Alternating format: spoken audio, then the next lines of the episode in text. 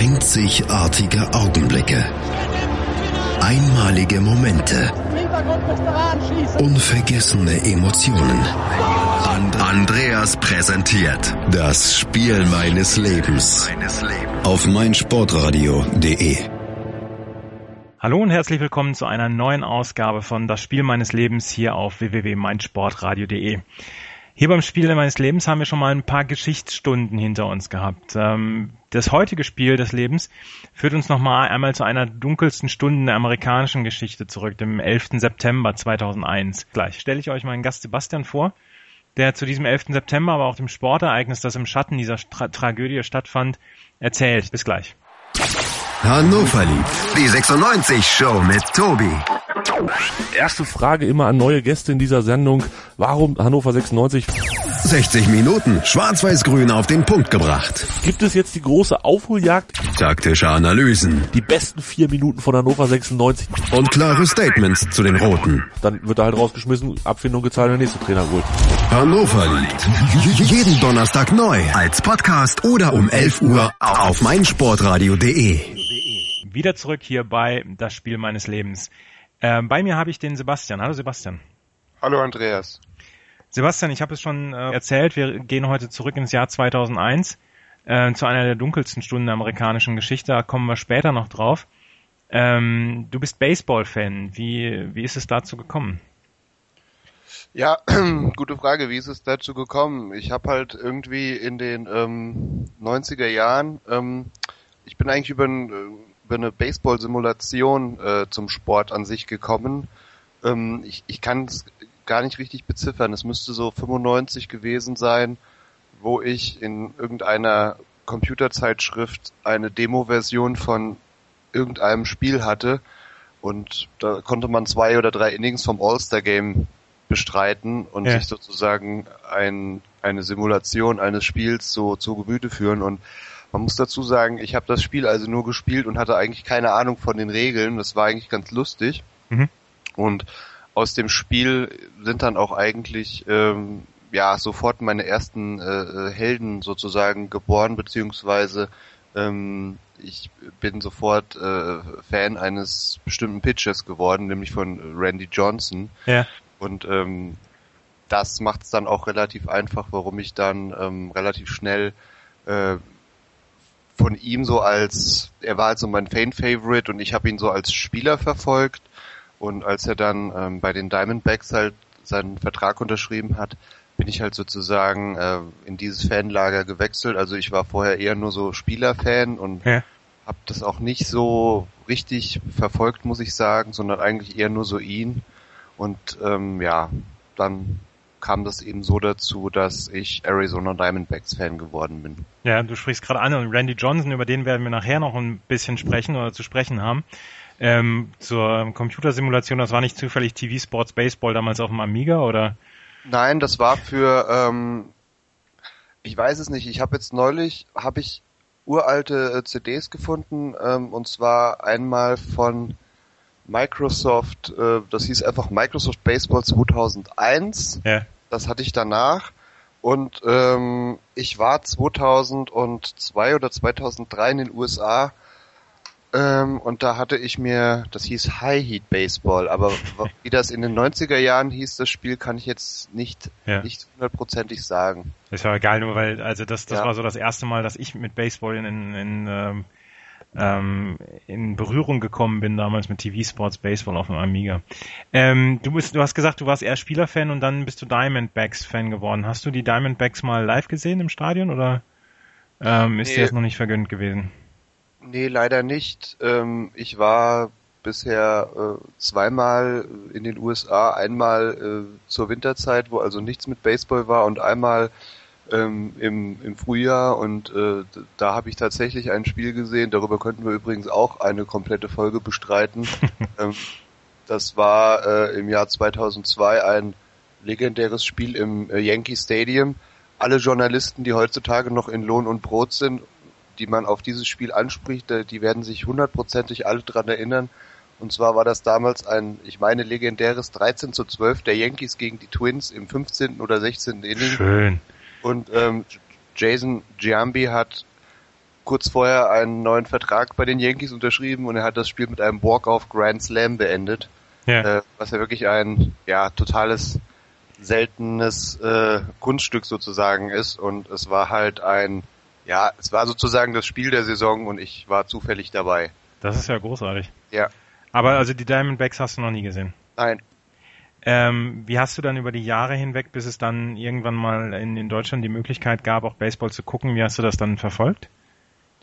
Ähm, ich muss sagen, ich hatte äh, schon relativ frühzeitig Internet, mhm. also schon ähm, ähm Mitte, Ende 90er Jahre, so wie ich gesagt habe. Ja. Da hatte ich also schon die Möglichkeit und ich habe also von damals bis heute äh, über die Seite mlb.com, äh, die ich natürlich dann auch im Wandel der Zeit kennengelernt habe, wie sie sich ähm, ändert. Man muss ja dazu sagen, äh, die Seite äh, mlb.com gab es ja früher nicht, sondern da wurde MLB ausgesprochen, äh, ausgeschrieben, ähm, ausgeschrieben im, im Browser sozusagen verwendet, weil ja. irgendeine große Anwaltskanzlei diese Adresse einfach äh, geklaut hatte. Man mag es kaum glauben, aber die Adresse mlb.com gab es in den 90er Jahren.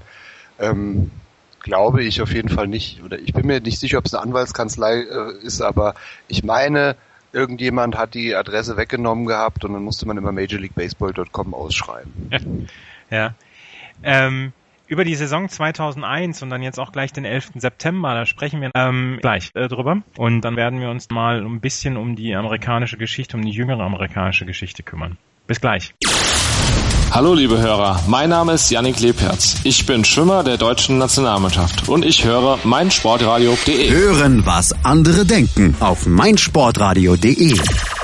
Ähm, ich habe mich mit dem Sebastian, der ist immer noch hier, habe ich mich äh, unterhalten über seine Fanwerdung zu den Arizona Diamondbacks, dass das mit einem Pitcher zusammenhängt. Ähm, wir möchten jetzt so langsam äh, Richtung 2001 zum Spiel des Lebens von Sebastian äh, hinkommen. Ähm, die Saison 2001 war in mehreren Punkten legendär. Seattle, äh, zum Beispiel die Seattle Mariners gewannen 116 von 162 Spielen, was bislang Rekord ist. Ähm, Barry Bonds hat in dem Jahr den Home Run Rekord aufgestellt mit 73 Home Runs, ähm, der jetzt allerdings äh, unter den Dopingvorwürfen äh, gegen Barry Bonds an sich leidet, beziehungsweise auch nicht mehr so richtig ernst genommen werden kann, da er in den Balko-Vorwürfen war. Ähm, wie hast du die Saison damals 2001 erlebt? Sie war ja nun wirklich, äh, das war ja äh, damals im Schatten der, der also im Nachhinein wissen wir, dass es die, die Steroid-Ära Ära war, äh, Barry Bonds, Mark McGuire etc. Ähm, wie hast du die Saison erlebt? Weil ich weiß zum Beispiel, dass ich damals ähm, fast jeden Tag geguckt habe, Mensch, schafft dieser Barry Bonds diesen Home Run Rekord?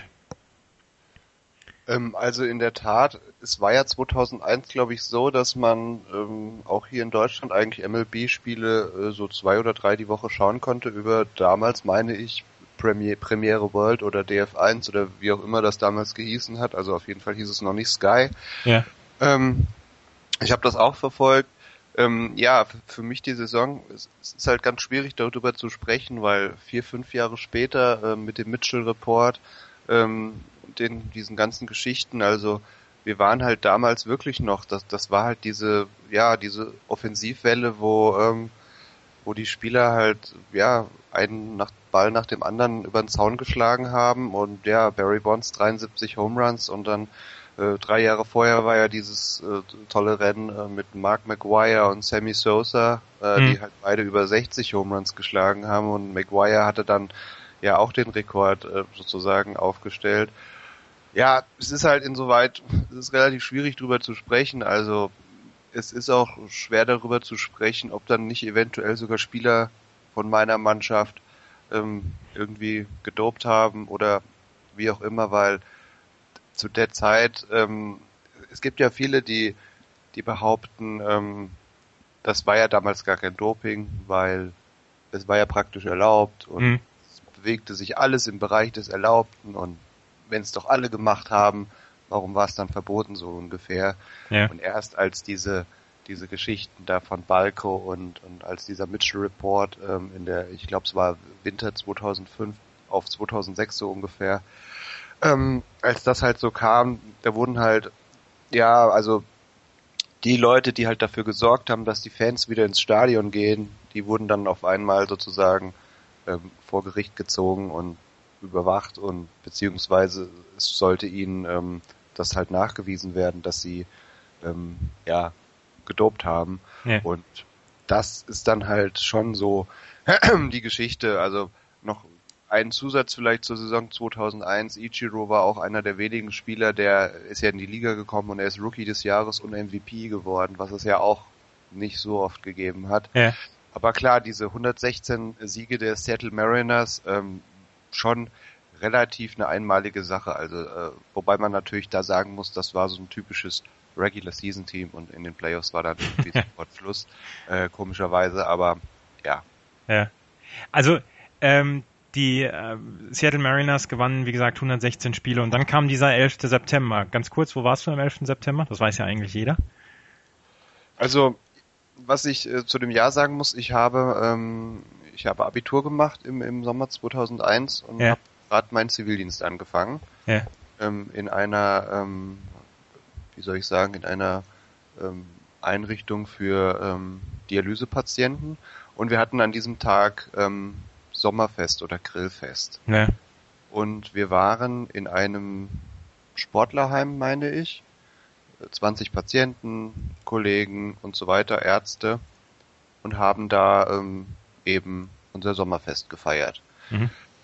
Und irgendwann kam eine Kollegin von mir und meinte, ihre Tochter schickt ihr laufend SMS und ja, so Flugzeug in den ersten Turm, Flugzeug in den zweiten Turm und ich habe im ersten Moment, als ich vom ersten Flugzeug gehört habe, ähm, hörte sich alles bisschen merkwürdig an. Also ich, ich dachte, es wäre ein Unfall. Ja. So.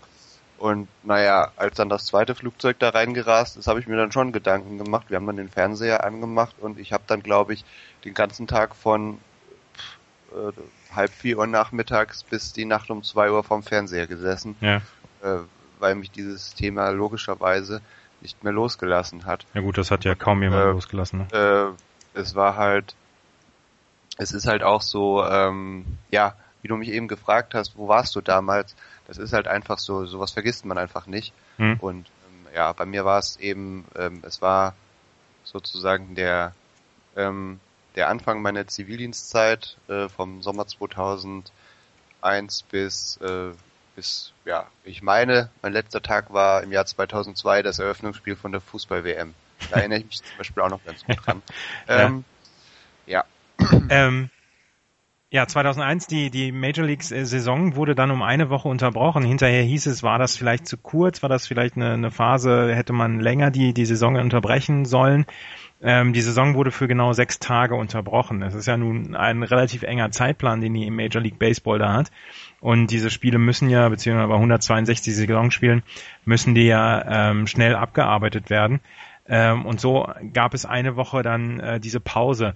Und nach dieser einen Woche Pause ähm, spielten die Yankees wieder zu Hause und auf einmal waren sie Americas Team. Das heißt, äh, alle, sogar die, die, ich habe ich hab einen Artikel gelesen, sogar die Fans der Chicago White Sox, die die Yankees, den, die den, den Yankees nur in, in tiefer Ablehnung gegenüberstehen, begrüßten sie mit Standing Ovations. Und ähm, eigentlich gab es dann nur eine Möglichkeit, wie diese Saison enden konnte, oder? Also es, muss, es mussten die Yankees gewinnen, oder nicht? Ja, es, es war halt auch, äh, es, es war halt auch total zu sehen. Also ähm, wenn ich mich daran erinnere an die an die Szenen vor, äh, wir sprechen ja später noch über die äh, Spiele im Detail, aber diese Geschichte mit äh, mit, mit George W. Bush, äh, wie er halt den First Pitch vor Game äh, Spiel 3, also dem ersten im Yankee Stadium in der World Series wirft. Ja. Ähm, plus dann wurde halt alle Nase lang der, der, der Bürgermeister Rudy Giuliani zur damaligen Zeit im in den Fernsehberichten halt eingeblendet, wie er dann halt am Klatschen und Anfeuern war und er ist dann ja auch, glaube ich, mit nach Arizona geflogen für die letzten zwei Spiele. Ja. Und es war halt so in der Tat, also ähm, man dachte jetzt halt wirklich, wenn jetzt schon sowas passiert und ähm, man muss ja eigentlich sagen, dass äh, Americas Team wären ja eigentlich die ähm, die theoretisch die die New York Mets gewesen, weil bei ihnen war es ja wohl so, die hatten ja wirklich noch, die waren ja direkt dabei und die waren ja auch die, noch direkter betroffen. Ähm, die haben ja, glaube ich, auch im, im, im damaligen äh, Shea Stadium Leute versorgt und, mhm. und auch wirklich aktive Mithilfe. Äh, also ich erinnere mich da nur irgendwie an John Franco, ähm, auch legendärer Relief-Pitcher der New York Mets, der halt dann damals irgendwelche Sachen, äh, ja, dann irgendwelchen Leuten hilft und das, und ich denke einfach nur so die, die Stadt New York war dann in dem Moment wirklich so für, für die Amerikaner so der Inbegriff, dass man sie unterstützen sollte. Hm. Und ähm, ja, wie du sagst, America's Team. Ja. Ähm, über die World Series und ähm, die, die Playoffs 2001, in denen ein Team den, den Yankees dann so ein bisschen einen Strich durch die Rechnung gemacht hat, dass sie äh, nicht die Meisterschaft gewonnen haben, da reden wir dann drüber. Und gleich unterhalten wir uns über das Spiel äh, des Lebens von Sebastian. Bis gleich. Die Sportshow mit Malte Asmus. Alles rund um den Sporttag. Von Montag bis Freitag ab 9 und 14 Uhr auf meinsportradio.de. Wieder zurück hier bei www.meinsportradio.de und dem Spiel deines Lebens. Ich habe immer noch den Sebastian bei mir zu Gast. Sebastian, äh, wir reden jetzt so ein bisschen über die Playoffs der, des Jahres 2001. Ähm, die Arizona Diamondbacks, dein Team, hatte sich dann durch Siege über St. Louis und äh, die St. Louis Cardinals und äh, die Atlanta Braves ähm, die World Series erreicht und ähm, trafen dann auf Americas Team, auf die New York Yankees, ähm, die gegen Oakland äh, gewannen, ganz knapp 3 zu 2 und gegen die Seattle Mariners, die, was du vorhin auch sagtest, in der Regular Season alles äh, weggemacht haben und dann in den Playoffs so ein bisschen gestunken haben und dann 4-1 durch die Yankees gewonnen haben. So trafen dann Ende Oktober 2001 in einem der spätesten Starts von, von einer World Series äh, ever trafen die Arizona Diamondbacks und die äh, New York Yankees aufeinander. Heimvorteil in der Serie hatten die Arizona Diamondbacks und bestritten, dann auch die ersten beiden Spiele zu Hause. Und ähm, erzähl mal ein bisschen zu den Spielen. Also Spiel 1 und Spiel 2 gingen an die äh, Diamondbacks. Ja, also bei ähm, Spiel 1 ging sehr deutlich aus für ähm, Arizona mit ähm, 9 zu 1. Aber ähm, Spiel 1 war dann in sich doch ein bisschen merkwürdig, weil ähm, es war eigentlich so ein typischer Auftakt. Die Yankees machen sofort in der ersten Hälf Hälfte des ersten Innings äh, gegen Kurt Schilling ähm, einen Punkt. Und ähm, ja, es war halt damals schon so, ähm, also Kurt Schilling gegen Mike Musina, äh, war halt eigentlich schon eher so ein Pitcher-Duell, würde ich sagen. Ähm, aber es war dann so, dass die Diamondbacks direkt gekontert haben, dann stand es halt schnell 1-1. Also ich habe das Spiel, glaube ich, auch äh, komplett live gesehen, weil damals war es noch so, da hat die World Series am Wochenende angefangen. Heutzutage fängt die World Series unter der Woche an. Ähm, da habe ich, ich meine, Spiel 1 und Spiel 2 äh, und Spiel 6 und 7 habe ich auf jeden Fall komplett geguckt, ähm, weil eine Woche später dann äh, war halt wieder Wochenende.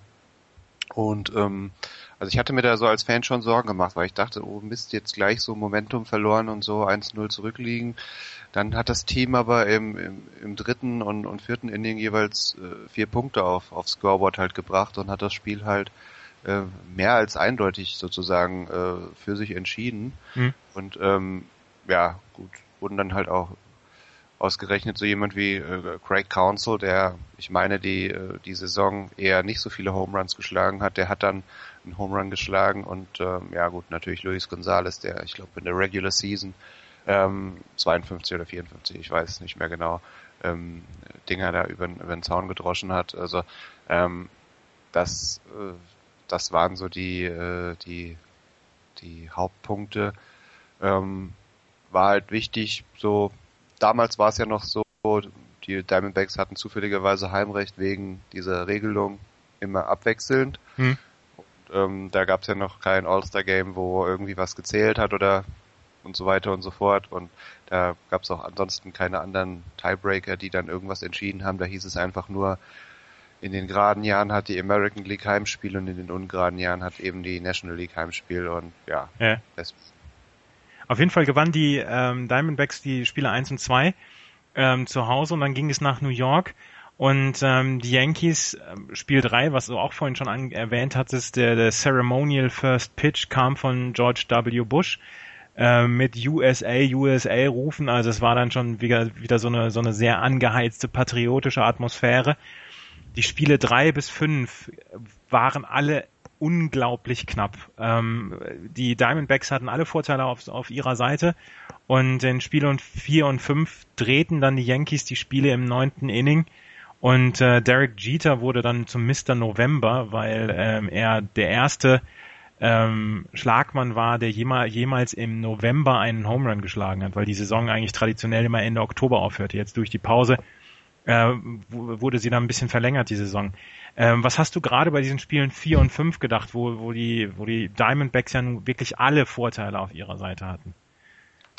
Also erstmal nur ganz kurz, Spiel 3, 4, 5 habe ich dann natürlich immer erst so ab dem vierten Inning oder so geguckt. Also ich bin dann immer unmittelbar nach den Spielen äh, zur Frühschicht gefahren. Also ich bin halt einfach zwei, drei Stunden früher aufgestanden und konnte mir den, den Großteil der Spiele noch anschauen. Also ähm, ja, ich erinnere mich an Spiel 3, das war ein Pitcher-Duell zwischen Roger Clemens und halt Brian Anderson damals, der eigentlich ganz gut Paroli geboten hat, aber ähm, man verlor dann halt 2 zu 1 und äh, führte in der Partie auch überhaupt nicht.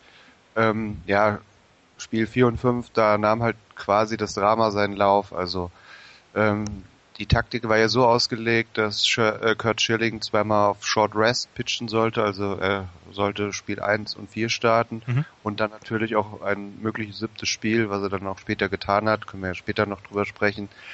Ja, und in Spiel 4 war auch eigentlich alles in bester Ordnung, also man, man führte sozusagen 3 zu 1 nach 8 Innings und dann hat aber Byung Hyun Kim, der junge südkoreanische Closer der Diamondbacks, hat dann halt die Führung im neunten Inning aus der Hand gegeben und dann schlussendlich, nachdem er das zehnte Inning auch noch bestreiten sollte, ähm, ja, das Spiel sozusagen verloren.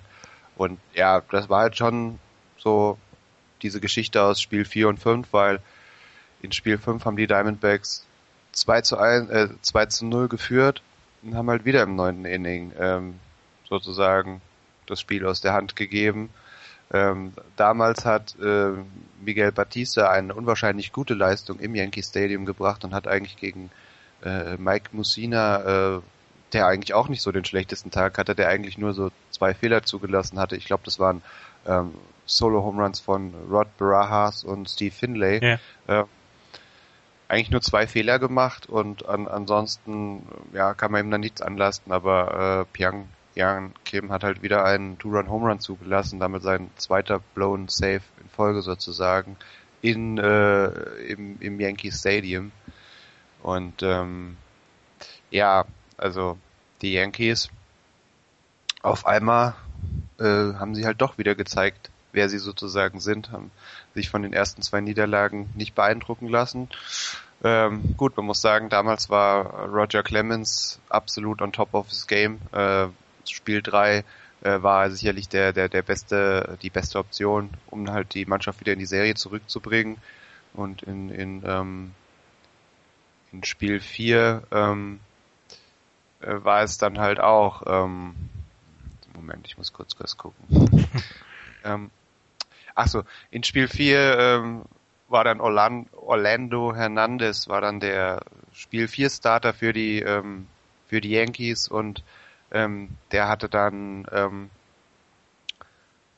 der hatte dann ähm, sozusagen die Aufgabe, die die Serie irgendwie zu äh, ja zu teilen oder wie man das auch immer sagt. Und er musste halt gegen Schilling antreten und hat eigentlich auch sein Team ganz gut ähm, im Spiel gehalten. Und ja Orlando Hernandez ist eigentlich auch so ein Pitcher, an den man sich so erinnern kann, der hat halt auch schon relativ dominante äh, Performances in den in den Playoffs so vollbracht. Und äh, ja die Spiele waren eigentlich alle total knapp und ja, umso ärgerlicher natürlich, dass man dann mit drei Niederlagen im Gepäck äh, nach, äh, nach Hause, nach Arizona musste. Mhm.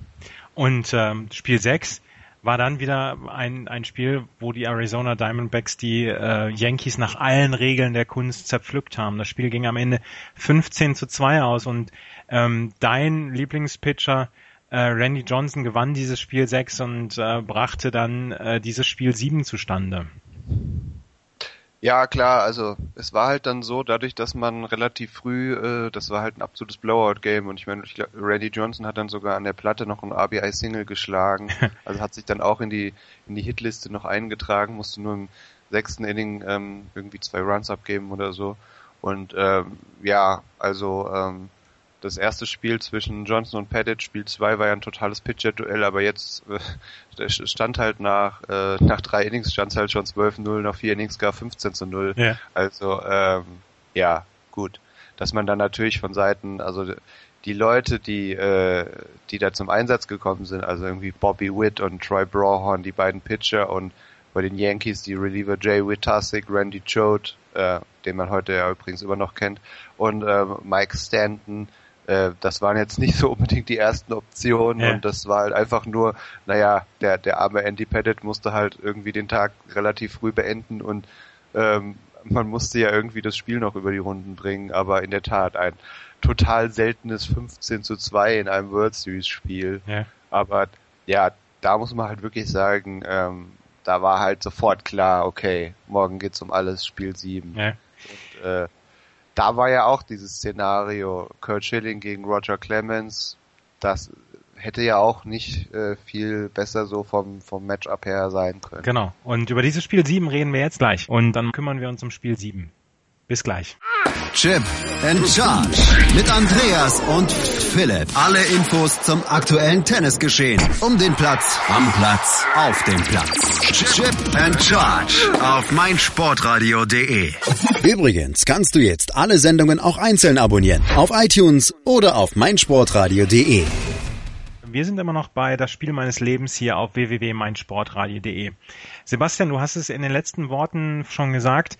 Spiel 7 war ähm, etwas, äh, es wurde quasi darauf hingearbeitet auf einen riesengroßen Showdown. 2001 ähm, damals gehörten äh, Roger Clemens und Kurt Schilling zu den besten Pitchern, die die Major League Baseball zu bieten hatte. Und äh, diese beiden wurden gegeneinander aufgestellt im Spiel 7. Und ähm, es entwickelte sich äh, ein Spiel 7, wie man es sich wie man es sich nicht besser träumen kann. Es war ein, ein Pitching-Duel auf allerhöchstem Niveau, oder? Ja, es war, ähm, es war ein, ein ja, absolutes Traumszenario natürlich auch und es ist immer wieder klar, es ist für beide Mannschaften in einem Spiel 7 Elimination Game sozusagen. Sobald irgendwie ein Pitcher Probleme kriegt, muss der jeweilige Manager sich natürlich die Frage stellen, wie lange ihn noch drinnen lässt und die Diamondbacks haben im, ähm, erst im sechsten Inning den ersten Punkt auf die Anzeigetafel bekommen und die Yankees im siebten Inning postwendend ähm, den Ausgleich geschafft. Ähm, und ja, dazu muss man halt noch sagen, Schilling hat halt zweimal auf Short Rest gepitcht und Clemens hatte halt seinen regulären, einfach vier Tage Pause, so wie immer. Und ja, aber was das jetzt mit Short Rest gegenüber dem einen Tag Pause mehr, würde ich sagen. Das hat man in dem Spiel kaum gemerkt. Also Schilling hat bis ins achte Inning gepitcht, sechs Hits, zwei Runs, neun Strikeouts und, und Clemens hat halt bis ins siebte Inning gepitcht, sieben Hits, ein Run, ein Base and Balls und zehn Strikeouts. Also Dominanz pur eigentlich und ähm, ja, dann äh, überschlugen sich sozusagen die die Ereignisse. Also ich erinnere mich nur daran, man war sich die Diamondbacks waren sich halt nicht so sicher, wie sie, äh, ob sie Schilling nochmal schlagen lassen sollen oder wie auch immer. Und dann haben sie sich dazu entschlossen, dass er im siebten Inning nochmal an die Platte treten soll. Ähm, wodurch dann natürlich dann der Bullpen äh, geleert wurde und kein Pitcher sich mehr aufwärmen sollte, was natürlich völlig klar ist, wenn der Pitcher an die Platte tritt, was muss man da äh, Leute sich aufwärmen lassen. Ja. Und im achten Inning hat dann halt Schilling einen Home Run abgegeben gegen Alfonso Soriano und auf einmal waren die Yankees wieder vorne und in dem Moment muss ich auch ganz ehrlich sagen, habe ich gedacht, okay, gut, wahrscheinlich war es das jetzt. Also ja, das war so, ich dachte, hm, jetzt kommt Mariano Rivera, achtes, neuntes Inning und die Chancen sind nicht mehr sonderlich hoch, dass da noch was geht. Ja. Also ja. Um, um das jetzt nochmal äh, fortzuführen, im achten Inning, also ähm, Kurt Schilling wurde ins achte Inning noch gebracht, gab diesen Run auf und dann brachte ähm, der Manager der Arizona Diamondbacks Randy Johnson auf den Mount. Randy Johnson, der gerade am Vorabend über 100 Pitches hatte und wir haben eben schon über Short Rest gesprochen. Es ist ja eigentlich immer so, dass das Pitcher ungefähr fünf Tage Pause zwischen ihren Starts brauchen, weil sonst fällt ihnen irgendwann mal der Arm ab. In diesem Fall war es so, dass das Randy Johnson am, am Abend zuvor 104 Pitches hatte, also fast ein komplettes Spiel. Ähm, und, und gar nicht, gar keine Pause hatte. Und er wurde in einem wirklich unkonventionellen Move von, äh, vom Manager der, der Diamondbacks wieder reingebracht und äh, hatte dann dafür gesorgt, dass im achten und neunten Inning nichts anbrannte mehr für die, für die Arizona Diamondbacks. Also er hielt sie im Spiel. Ja klar, und dann am, am Ende äh, dieses, äh, er hat das neunte Inning mit einem, also der Top äh, Top of Ninth, hat er mit einem Strikeout gegen, ich meine, äh, Jorge Posada beendet, Ja. was dann vielleicht nochmal so ein bisschen die Fans elektrisiert hat. Also er hatte äh, vier Better, er sah sich vier Bettern gegenüber und hat alle vier ausgemacht und am Ende gelang ihm halt noch ein, ähm, ein Strikeout. Und ähm, ja, es durch diese Situation Spiel 7, da hat halt wirklich, äh, wäre er eigentlich so der 25. Spieler gewesen, wo man gedacht hat, naja gut, bis auf ihn kommen alle zum Einsatz, Ja. aber dass er dann sogar noch eine Option war und sich zur Verfügung gestellt hat, äh, ist halt schon schier unglaublich gewesen. Genau, also man muss sich das vorstellen, die Jungs, diese Starting Pitcher hatten alle irgendwas bei 250 Innings oder 220 Innings in den Knochen. Ich habe irgendwann später gelesen, Kurt Schilling hatte sogar 300 Innings da geworfen in, im, im gesamten im gesamten Jahr. Also es ist eine unglaubliche Zahl an, an Innings und Würfen, die Randy Johnson da geworfen hat. Dann spielt er Spiel 6. Gut, er hatte wenig Anspannung, weil das Spiel relativ früh entschieden war.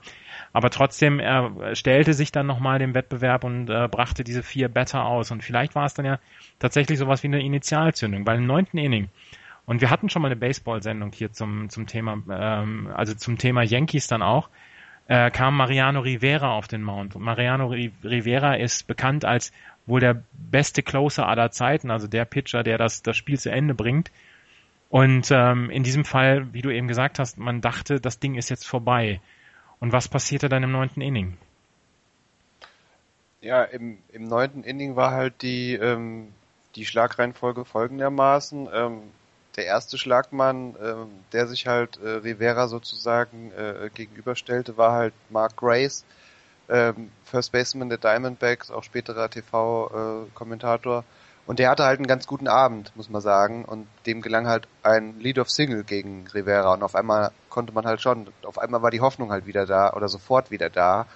Ähm, ja, und danach ging es dann halt los. Also äh, er wurde dann natürlich durch einen Pinch-Runner ersetzt. Er ist nicht so der beste äh, äh, Baseläufer. Äh, und zwar David DeLucci äh, hat sich dann äh, auf die Base für Grace begeben. Und dann ging es halt los, das Spiel. Ne? Dann, äh, dann hat man sich also äh, für einen Band entschieden, ähm, der eigentlich ein Force Play gewesen wäre an der zweiten Base und dann äh, ist der Wurf von Rivera zu Jeter aber so ungenau, dass auf einmal zwei Läufer auf Base stehen ohne Out. Hm. Was ja dann die Chance nochmal eigentlich erhöht, dass man vielleicht nicht doch den Ausgleich irgendwie schaffen kann, äh, noch schaffen kann. Und ähm, ja, dann passiert eigentlich das Unglaubliche. Dann äh, will also Jay Bell ähm, banden und ähm, er, er bandet halt direkt in ein Force Play rein zur dritten Base. Das heißt, auf einmal waren die Bases 1 und 2 be besetzt, aber auf einmal ein Out. Das heißt, ein Double Play Ball und die Kiste ist gelaufen. Ja.